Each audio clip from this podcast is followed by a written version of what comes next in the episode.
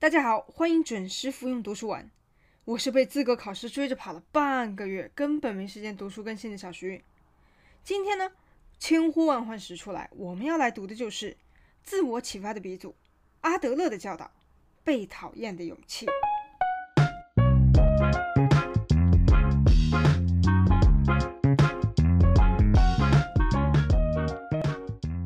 很明显，今天的节目我们的主旨就是经典重读。因为《被讨厌的勇气》这本书，它出版发行其实是二零一四年，已经是快八年前的书了。那我相信很多人也是很早就有所耳闻，我也是很久很久以前就有听过，但是一直就没有读。为什么呢？因为它卖的实在是太好了，就各种被吹捧上天，什么让人生为之一变的全新经典，日本亚马逊年度冠军书，连续三百天长居畅销榜，街头巷尾人手一册。说的就跟当年霍元甲上海滩三十年前在电视上首播一样，就是那种万人空巷的感觉，而且标题又是被讨厌的勇气，又主推心理学什么的，感觉就很像那种时下很流行的用一些很激进的标题，然后去吸引读者，最后灌一些不温不火的鸡汤的书，我就觉得很反感这样的书，所以我就一直没有读，因为我自己的偏见，险些我就错过了这么一本可以真的可以改变我人生的好书啊。刚好上个礼拜我就发现这本书的作者他又出了一本新书，叫做《愤怒的勇气》。然后我就想起来了，之前不是有本畅销书叫做《被讨厌的勇气》吗？也是他写的。本身呢就是受到二零二零的那个疫情的影响，很多人就再次又捧起这本书，想要说寻找新的出发的勇气。所以这本书当年二零二零年的时候又再卖了一次，所以我就想起了他，于是我就终于还是跟风读了这本书。实际读了以后呢，首先最让我感到意外的，当然还是它的作者是日本人这件事情，因为本身它的标题就是阿德勒的教导，感觉就是一个外国人写的，而且中文版也是很早就开始热卖，我甚至是先知道的中文版才知道的日文版，再加上日本的书店的推荐语啊，也都是说日本国内累计卖了两百万部，世界累计卖了四百八十万部，快五百万部，所以我就一直觉得好像是国外的畅销书被翻译然后引进到了日本，结果一看。作者居然是日本人，而且是日本的一个心理咨商师。日本人写的书在国外卖的那么好，足以说明这本书的内容它的普遍适用性很强。不论是在哪个国家，什么样的人都愿意去读。哎，这一下子好奇心就被勾起来了。但是话又说回来，阿德勒是谁？没听过啊。说起心理学，那自然会想起来啊，柏拉图啊，荣格、弗洛伊德，无人不知，无人不晓。但是这个阿德勒，阿德勒是谁？这个阿德勒。就是不为人知的第三巨头。其实，在欧美国家，荣格、弗洛伊德、阿德勒并称为心理学的三大巨头，可谓是家喻户晓。阿德勒他最重要的代表作是一九三二年出版的《生命对你意味着什么》，中文有的时候翻译也叫做《自卑与超越》。当时一经出版，就在一战后的欧美世界引发了极大的反响。但是反过来看，我们亚洲这边呢，直到近几年来，在日本掀起了阿德勒心理学的热潮以后，阿德勒的名字才逐渐被我们所认知到。影响呢，才逐渐扩大到亚洲各国。他的最大功臣还就要数这本书《被讨厌的勇气》，他的作者岸见一郎。岸见呢，他就主张阿德勒的心理学是一门可以引导现代人寻找到幸福、获得自由的实用性很强的一门学科。这一点呢，就打破了我自己的一些刻板印象，就觉得心理学本来就是一些只讲一些冠冕堂皇的话，没什么用。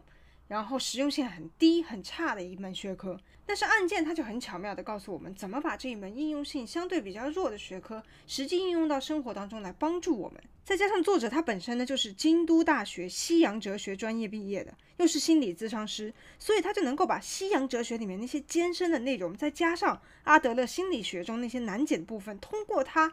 经手的那些咨商的实际案例，非常深入浅出的翻译出来，讲解出来，这就使得这本二次创作的书，甚至比阿德勒的原著卖的还要好。那我就奇怪了，所以你换个人来讲心理学，心理学它就不枯燥了吗？一样是心理学。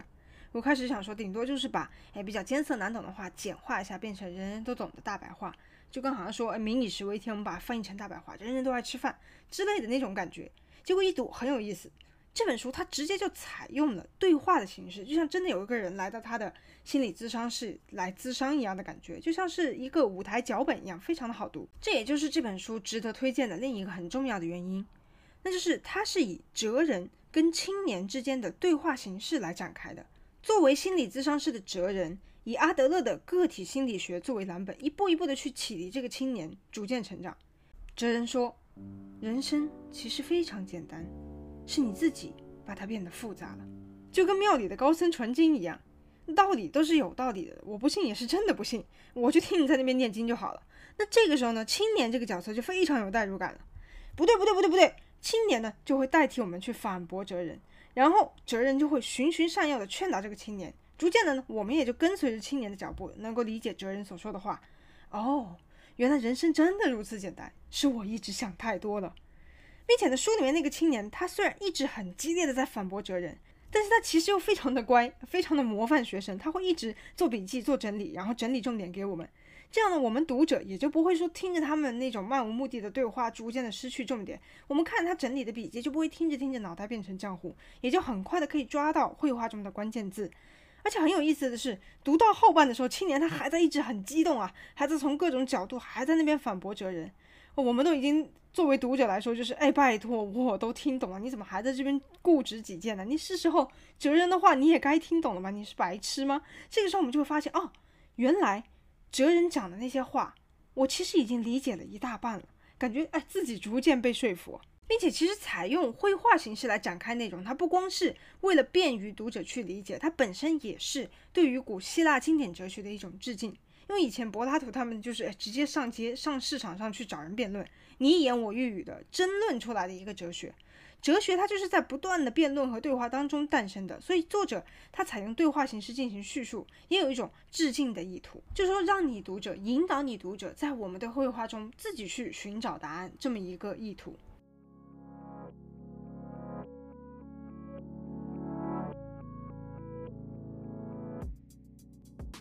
OK，那么讲了半天这本书形式上的有趣之处呢，我们再来仔细看一看它的内容，内容它讲了个什么？被讨厌的勇气，当然不是去教你怎么去做一个老鼠过街、人人喊打的讨厌鬼。它的主旨其实是教你怎么获得幸福，如何幸福的过一生。来了来了来了，一上来就是假大空，幸福这个话题也太空泛了吧？幸福的感受方式本来就人人都不同，你在这边跟我谈论幸福，能谈论出个什么有因有果的结论吗？非也非也，这本书它其实很简单，是你把它给想复杂了。这本书翻来覆去就三个论点，三句话，你记住了，你就知道怎样去幸福生活。第一句，人是可以改变的；二，世界无比单纯；三，谁都可以获得幸福。鸡汤定型文来了，听一万遍我都不可能相信，人人都可以幸福，世界上哪里还会有什么悲剧啊？作为一个金庸迷，作为一个天龙八部迷，我深信众生皆苦，有情皆孽啊。能够获得所谓幸福的人，终究只是凤毛麟角的一小撮人而已。人是可以改变的，我又不是富二代，我又不是网红脸，我又没有研究导弹的那种高智商，我又不是天才，身体条件上也没有过人之处。哎，做不了声优，做不了演员，做不了模特，又矮又没有什么运动天赋，你让我去打棒球，我也打不了。你说我的人生还可以怎么改变？生下来就注定了我是要打一辈子的工，当一辈子社畜的这么个宿命啊！你跟我说人是可以改变的，世界无比单纯。每天讯息大爆炸，社交软体多到我用都用不过来，每天还要上班拼业绩。我在学校还会有小帮派，还会有霸凌的现象。在公司我也要不断的搞人际关系，陪陪人喝酒，陪人吃饭。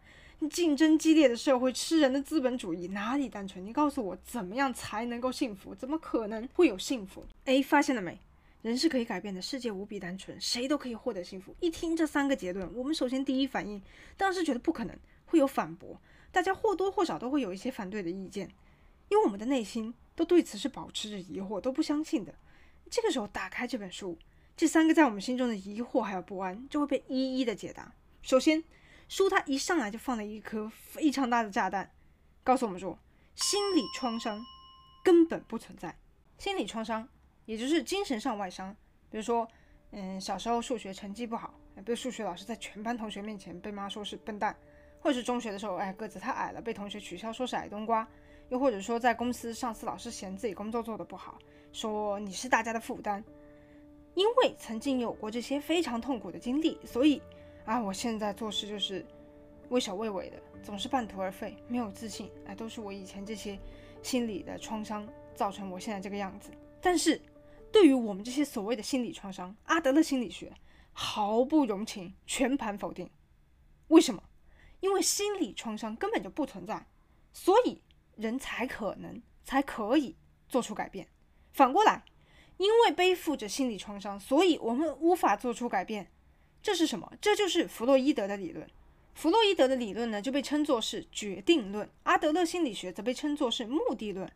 其实本来阿德勒他也是原本就在弗洛伊德的精神分析讨论会跟弗洛伊德合作做心理学研究的。后来因为两个人见解不同，慢慢的呢，到最后弗洛伊德就跟阿德勒就决裂了，两个人分道扬镳了，然后以意见不断的分歧，进而分成了两个学派。比如说像弗洛伊德的精神分析心理学，他就强调过去人生经历中的创伤造就了我们的现在。比如说现在不是经常会说到原生家庭啊，我的父母他对我的教育方式实在是太过严格了，我跟父母家人之间的不和，还有一些争执，导致我现在这种啊非常扭曲的性格，都是我父母我的原生家庭害的。我以前男朋友经常偷吃，还会对我冷暴力，所以我再也没有办法相信世界上的男人了。我现在见到男的我就退避三舍，我躲都来不及，都是怪我之前的男朋友。我们经常会听到这样的说法，也会觉得啊，确实有一定的道理，的确是影响很大。但是阿德勒的心理学对于这样的因果论，对于这样的决定论是予以彻底的否定的。他就认为决定论对于事态的发展是没有任何助益的。你试想一下。你今天高烧不退，全身乏力，然后去看病，医生检查了半天后告诉你说：“哦哦哦哦，你这个就是前几天感染了新冠呐，所以我会出现这样的症状，都不怪你，都不是你的错，是病毒的错，不是你的问题，全部都是病毒惹的祸。”好了，你现在可以安心的回去了吧？一切都真相大白了。决定论它就是这个原理，它告诉你说，你过去中经历的某一些事情，就是你现在这些症状的起因，与你无关。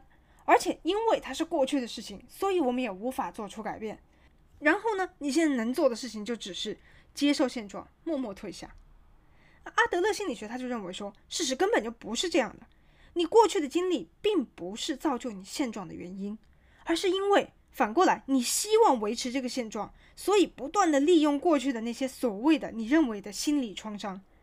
因为你觉得现在这个样子很舒服，你不想改变，你害怕改变，所以你才一直告诉你自己说：“我是因为心理创伤导致自己无法改变，是我无能为力，这不是我的错，不是因为我懒惰，是客观的事实限制了我。”书里面他就举例说，一个曾经来到他这里咨商的少女，她说：“医生，医生，我一直很烦恼，我只要一紧张，我就会脸红。”嗯，原来如此。那你可以试着改掉这个脸红的症状啊！是啊，当然我也很想啊。其实我有一个一直暗恋的男生，但是我就是一直没有办法跟他告白。要不是我有这个容易脸红的毛病，我也很想要告诉他，传达给他，我很喜欢他。哦，是吗？事实果真如此吗？你并不是因为脸红而无法告白，正相反，你正在用脸红恐惧症这个理由去努力维持这个没有办法告白的现状。阿德勒讲话实在是太不留情面了，一针见血。你不是没办法告白，而是你自己选择不告白，然后你还以脸红作为借口，让自己可以心安理得的继续不去告白。因为如果没有脸红这个障碍，你就没有理由不去告白了。但是跟暗恋对象告白了，就意味着你有可能会被拒绝，你害怕承担这样的风险，你恐惧自己会因此受伤，所以你一直告诉你自己说，我是有正当理由的。我就是容易紧张，我容易脸红的体质，我没有办法。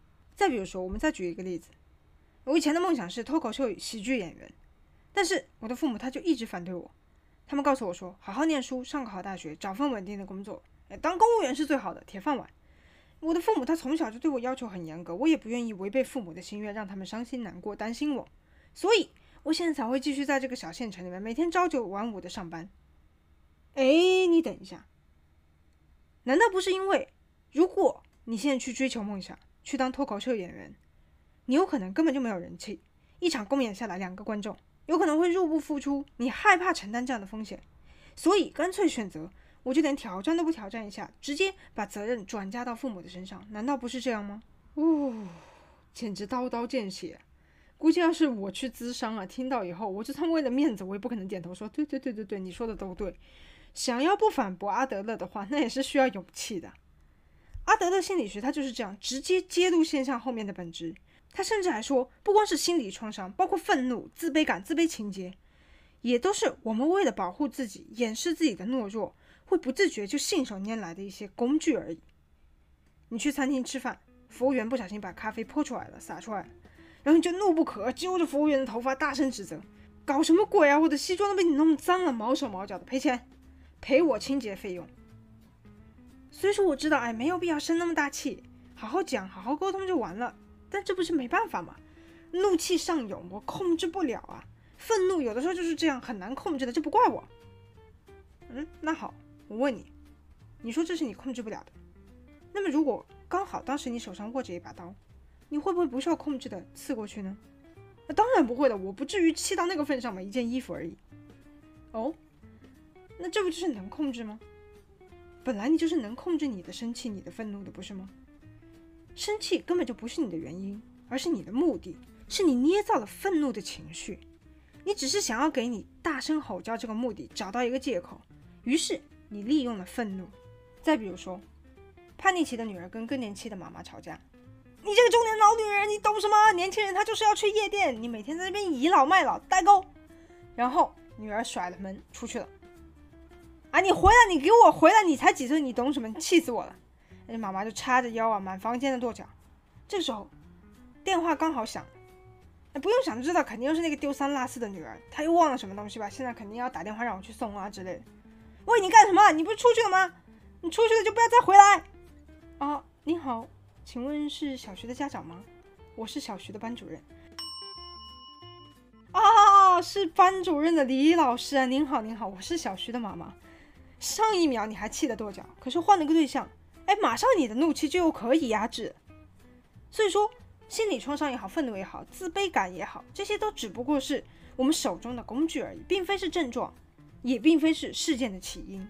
哎，这个时候青年他就跳出来反驳了：“好好好好好，退一万步讲，你讲的都是对的。可是你的说法，你就让我觉得所有的一切都是我一个人的错，我就是个懦夫。你讲这些话的时候。”你有没有考虑过我的感受？哎，我被你这样数落一通，我人生无望了，一点光明都没有了。No no no no no，正相反，阿德勒他不是要说你没救了，反而是要告诉你说，因为过去的种种并非决定现在的原因，所以你才可能改变，你才一定可以改变。你需要的只是一份改变自己的勇气而已。哎，这就是阿德勒心理学的核心所在。他不是要否定你，而是要鼓励你，帮助你拿出踏出下一步的勇气来。棒！读到这里，我就想到了我自己啊。我以前就是不想去公司工作，于是我总是跟别人跟自己说：“然后长得又丑，又没什么突出的能力，因为日商都是看脸招人的，怎么可能会有什么公司要我呢？”有学妹进了大企业，我还跟学妹讲说：“那是因为你长得好看，而且你日文又好，你性格又好，每天笑嘻嘻的，那当然大家都想要招你进去了。换到我，我就不行。”你的这些特质啊，我一个都没有，所以一定没有公司会要我。读到阿德勒的心理学，我才猛然发现啊，原来根本就是我为了达到我不去找工作这个目的，我自己一直在给自己找借口，因为我我害怕我面试会失败，我害怕在面试的时候被否定，我害怕自己会受到挫折，我害怕自己会受伤，所以我就直接干脆变成鸵鸟，哎，就说是因为我外在条件不好，不是因为我脑子不好哦。因为我很自卑，我跟人讲话的时候就会紧张，紧张到我实力都发挥不出来，所以我才一直不去找工作。我不是没有人要，是我自己不需要，简直条条中。越读越觉得这是一本非常有用、鞭辟入里的好书。我们真的会不自觉的就把心理创伤啊、自卑情结，还有愤怒等等这些东西作为一个借口，欺骗自己，阻碍自己前进，以后把它当做武器去迷惑别人，去操纵别人。我读到这里，我真的是觉得我需要更加更加认真的来读一读这本书了。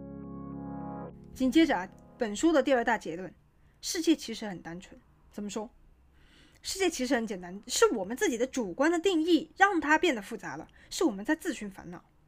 同样一件事情，因为定义的不同，它可以是一件好事，也可以是一件坏事。这已经讲到意识论的范畴了，主观决定客观的，马克思的棺材板都要翘起来了。这种同样一个事物，不同的人。会给它赋予不同的意义。阿德勒就把这种呃对待事物的看法，一个人会赋予它、赋予世界、赋予自身意义的方式呢，把它称之为 lifestyle 生活方式，相当于每个人独特的一个世界观这么一个概念。比如我们举个例子啊，自己暗恋的男生现在朝着自己迎面走过来，可是不知道为什么，他却刚好就在跟你擦肩而过的时候转开了视线。哎，你会给对方的这种行为赋予什么样的意义呢？你可能就会想说，哎，自己是不是被讨厌了？他在故意躲我吧，假装没看到我。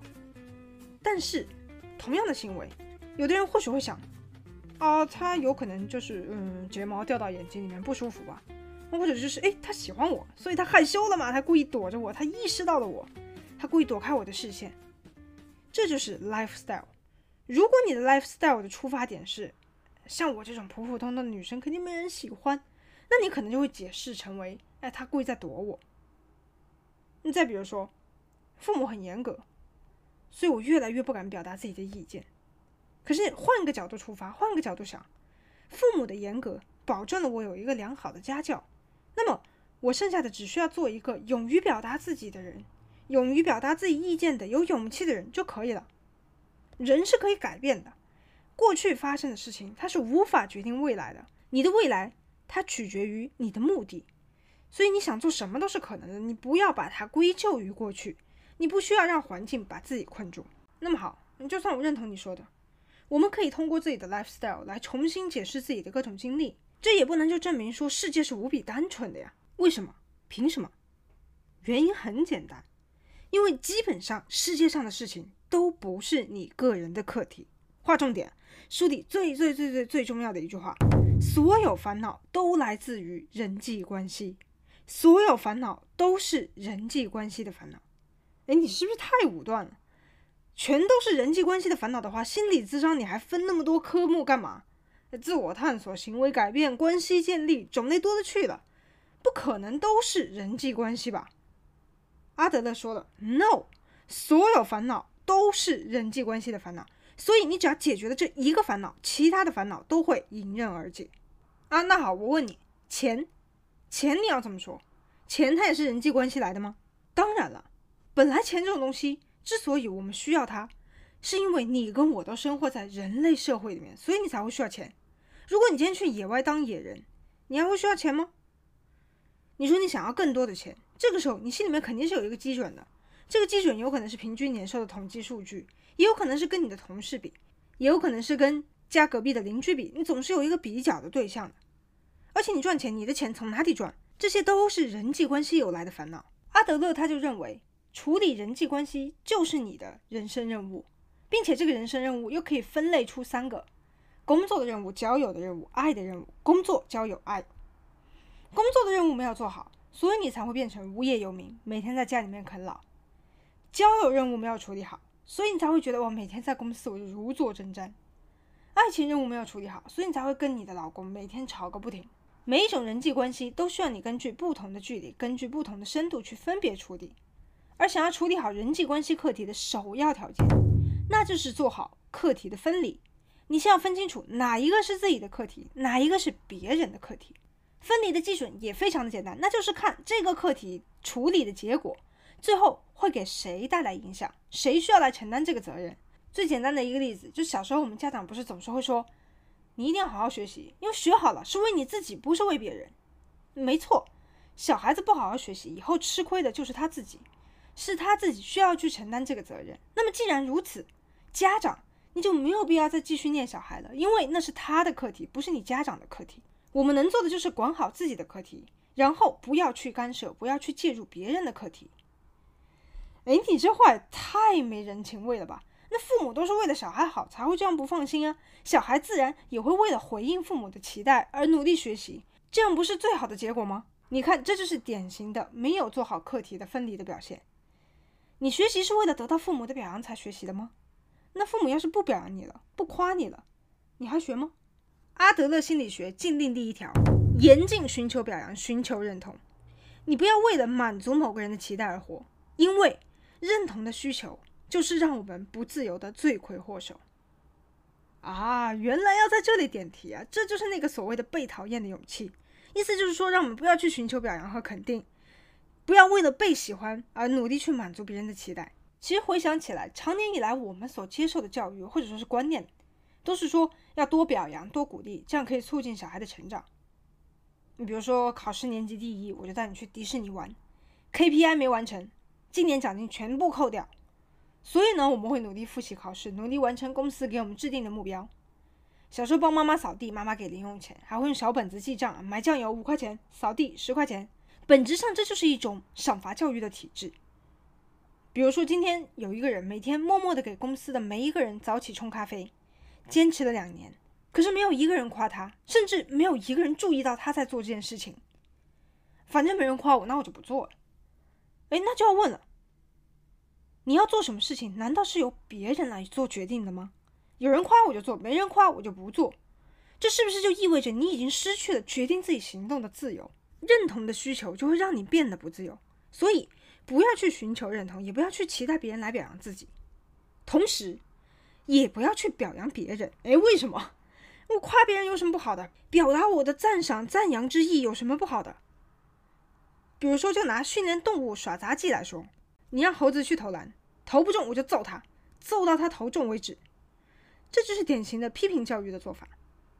同时呢，我们也可以说，比如说手里面拿一个香蕉，并且通过语言上的激励和赞美，让猴子学会投篮，这也是可以的。这是典型的表扬教育。两种方式呢，在掌握记忆让猴子学会投篮这个结果上是一样的，但我们通常就会倾向于认为。表扬呢，它至少是有物质上的、精神上的奖励，是含有喜悦的成分的；而批评呢，则会让对方觉得难受、痛苦。所以，表扬教育有什么不好的吗？没什么不好的呀。没错，可是我们忽略了一点的就是，我们人类在训练猴子投篮的时候，我们跟猴子是上下级关系的，并非平等关系的。表扬这种行为，它背后就存在着有能力者对没能力者所做出的评价，这么一种潜意识。小朋友帮忙打扫卫生了，而母亲就会摸着小朋友的头说：“你真了不起，做得真好，真棒，真能干，都会扫地了呢。”但是你老公帮忙扫地，你你会去夸他说：“哎，你真棒。”来摸他头，大概不会吧？因为表扬呢，在无意之间就会营造出一种上对下的上下级关系。当你去表扬小孩的时候，就意味着说你的潜意识里面把这小孩看得比你自己低，你跟他不是一个平等的关系。你读到这里呢，我就想起来以前呐、以前我有一个同学，他或许是想要鼓励我，让我加油之类的，他就跟我说：“我都说你棒了，你肯定没问题的。”哎，听完他讲完以后，我就总觉得，哎，他的一片好意是不错了，但是总觉得让我有哪里觉得不大对味。哎，你是谁啊？你为什么要评价我？我为什么会需要你的评价、你的认可呢？这就是因为表扬的背后是一种上下级的关系，是纵向关系的。而表扬这个行为，就算是你真的是上级对下级、前辈对后辈，也是不行的。为什么？因为表扬就是在不断的提醒那个被表扬的人，你是在我之下的，你跟我是不对等的，我是在你之上的。表扬他真正的目的，就是在于操纵比自己能力低一级的对方。这其中既没有感谢，也没有尊敬。你要想，你的上司为什么表扬你？他其实是想让你更加努力的工作，加更多的班而已。这里面有任何的。感激之情吗？有任何的尊敬之意吗？没有。哎，这下岂不是难办了？但是表扬也不行，被表扬也不行。那我们要怎样去称赞别人，或者是别人为自己所做的事情呢？感谢，不是称赞表扬，而是感谢。谢谢你帮忙扫地，谢谢你帮忙买酱油，谢谢你做出那么好的简报，帮公司提升了营业额。这样一来，我们就不会再被束缚在那种不自由的世界，不需要再等待别人的表扬才能够开始行动，也不会因为失去表扬而失去行动的动力。不去表扬别人为自己而做的努力，也就没有了上下级的不平等的关系。这时候，我们就获得了所谓的被讨厌的勇气。人人都不想被讨厌，被讨厌是一件非常不开心的事情。但是细想一下，别人会不会因为你所做的事情而讨厌？这是你所能决定的吗？你说喜欢我，喜欢我，别人就会喜欢你吗？你说不要讨厌我，不要讨厌我，别人就会不讨厌你了吗？今天你想要吃火锅，哎，但是又很担心会不会被人笑啊？一个人吃火锅总感觉怪怪的。哎，这个女的是不是没朋友啊？哎，这个人也太贪吃了吧，一个人吃那么大一堆。可是想一个人吃火锅是你的课题，你的行动，别人要怎么评价你，怎么看你，这不是你的课题，是别人的课题。有的人可能会觉得说，哎，一个人吃火锅好可怜哦。也有的人会觉得说，哎，一个女生吃火锅吃那么开心，好羡慕，好可爱啊。也有可能根本就没有人会注意到你。但这些终归都是别人的事情，不是你需要想的问题。你只需要把课题分离，拿出勇气来，按照你自己想的想法去自由的行动。你不需要去称赞别人，也不需要去渴望别人的认同，你感谢别人的付出就可以了。哎，到此为止啊，你终于就站到了被讨厌的起点上了。哎，那么起点是这里，终极目标是什么呢？我们的终极目标是社会意识、共同体感觉。什么鬼呀？太抽象了，理解不了。共同体感觉。来，我们来分析一下阿德勒所倡导的这个社会意识、共同体是什么？共同体它包含了家庭、学校、工作地区、社会、国家、人类全体。以时间轴来说，它包含了过去、现在和未来，甚至动物、植物、无生物都包含在里面，包山包海，从地球到太阳系到全宇宙。呜、到最后突然那么哲学啊！我是谁？我从哪里来？我要往哪里去？听上去好像很复杂，其实说白了，拥有社会意识、共同体感觉，就是说我们有在帮助到别人，我们有在给这个集体做出贡献，这样一种感觉。而这种感觉呢，就是。本书最后一章节会讲到的走向幸福的关键步骤，的确，有帮到别人会让我们觉得非常的开心。你看，就就连小学生都知道扶老奶奶过马路嘛。重要的就是阿德勒他强调，这就是幸福，这才是真正的幸福。那么接下来我们要颁布阿德勒禁令第二条：禁止竞争。为什么？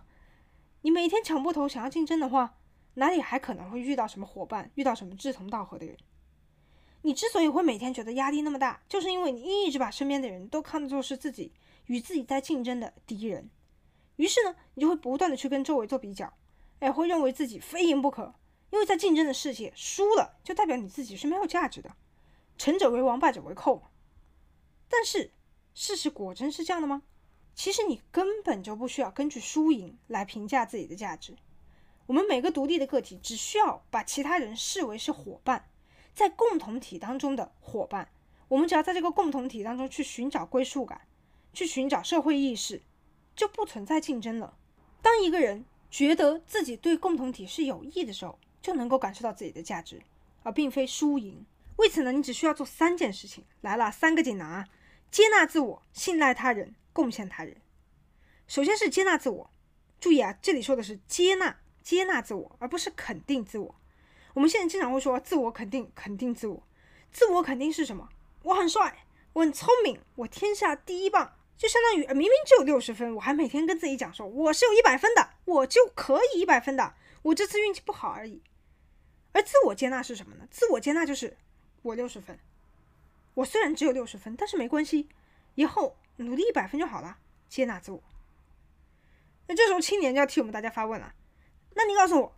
一个卧病在床的老人，他对共同体有什么贡献？有什么益处呢？我们还需要照顾他的起居，请问他有什么价值？这个问题不需要阿德勒说，我们都知道答案是肯定的，肯定他是有他存在的价值的。但是是为什么？你能说出其中的缘由吗？我们举一个极端的例子来试想一下：假如自己的亲人遭遇了交通事故，重伤昏迷，你还会在意说他现在能为集体提供什么价值，做出什么贡献吗？当然是哎，只要他还能活着，我就已经感到非常的开心了。他的存在本身就是对共同体有益的。阿德勒心理学呢，就把它叫做价值的层级。价值的层级就分为行为层级、存在层级。那回到刚才卧病在床的老人的那个讨论，认为没法自由活动的老人就是没有价值的这样的一个观点呢，其实就是以行为的层级在定义价值，也就是说以那个人他做了什么为着眼点在进行评价。再比如说工作狂，这就是典型的以行为层级在评价自己的表现，认为自己只要不工作了，没事做了，就找不到自己价值。甚至还有那种大男子主义的男人，哎，跟老婆说：“我赚钱养家那么辛苦，你凭什么抱怨我？”这也是典型的以行为的层级在判断价值。